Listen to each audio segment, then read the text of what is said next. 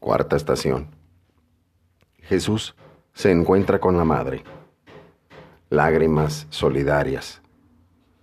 Simeón los bendijo y diciendo a María, su madre, mira, este ha sido puesto para que muchos en Israel caigan y se levanten.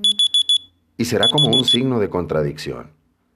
Así quedará clara la actitud de muchos corazones. Y a ti, una espada te traspasará el alma. Lucas 2, del 34 al 35. Llorad con los que lloran. Tened la misma consideración y trato unos con otros. Romanos 12, del 15 al 16. Este encuentro de Jesús con María, su madre, está cargado de emoción, de lágrimas amargas. En él se expresa la fuerza invencible del amor materno que supera todo obstáculo y sabe abrir caminos.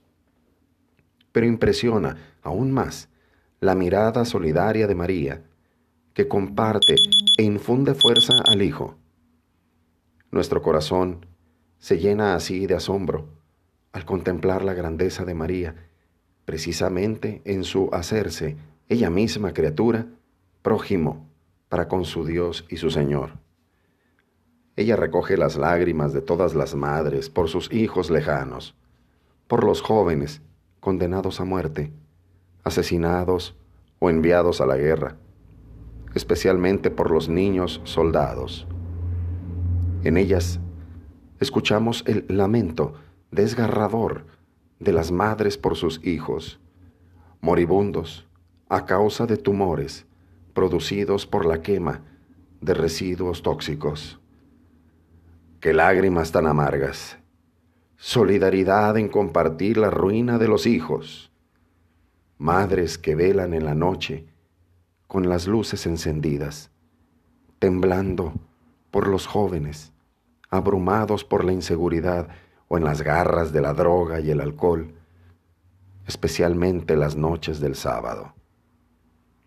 Junto a María, nunca seremos un pueblo huérfano, nunca olvidados, como a San Juan Diego.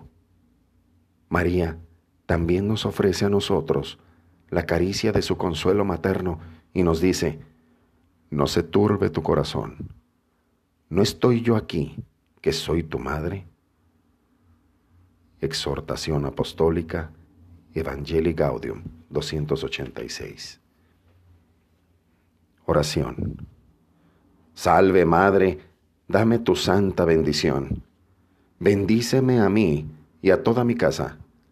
Dígnate ofrecer a Dios todo lo que hoy haré y soportaré, unido a tus méritos y a los de tu Santísimo Hijo.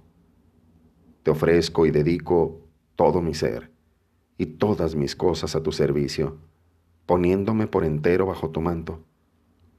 Obtén para mí, Señora, la pureza de la mente y del cuerpo, y haz que en este día no haga nada que desagrade a Dios. Te lo pido por tu inmaculada concepción y tu intacta virginidad. Amén.